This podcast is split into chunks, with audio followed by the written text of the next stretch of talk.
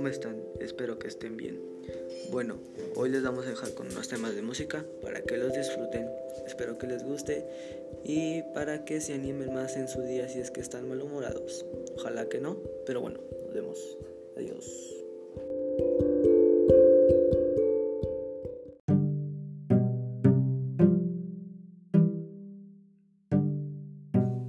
Hola, buenos días.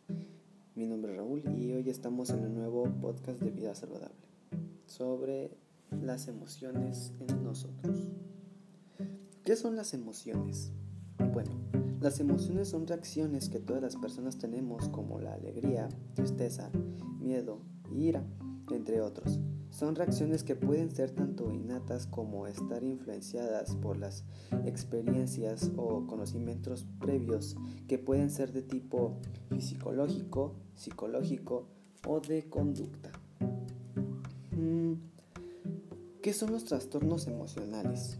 Bueno, los trastornos emocionales son una condición que exhibe una o más características a través de un periodo de tiempo hasta un grado marcado que afecta adversalmente el rendimiento. ¿Y cómo sabes si tu hijo tiene trastornos emocionales? Bueno, una de las señales son sus cambios de humor, el cambio de apetito, tiene más hostilidad y tiene como que distintos intereses, ¿no? No le deja de gustar las cosas que antes hacía. Y esos son algunos de los cambios de trastornos emocionales que puedes identificar en sus hijos. Mm, ahora, ¿qué es el bienestar emocional? Bueno, eso es a partir de cómo reconocerlos y expresarlos y cómo encararlos de manera que contribuyan a tu tratamiento y recuperación, ¿no? Por ejemplo, el estrés y la ansiedad alternan el estado de ánimo que produce inquietud interior, cansancio psicológico y tristeza. Lo que es el bienestar emocional muestra la tranquilidad de ánimo propio de aquel que se siente bien consigo mismo.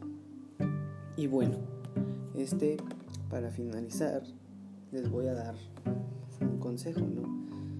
que, que cuando tenemos que cuidar nuestras emociones, como, como lo acabamos de decir, hay que siempre no dejar de hacer lo que nos gusta.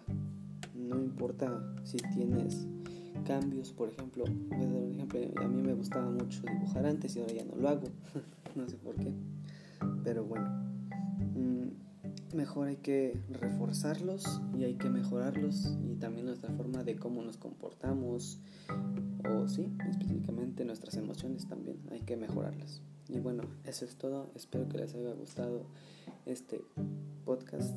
Nos vemos. Hasta la próxima. Adiós.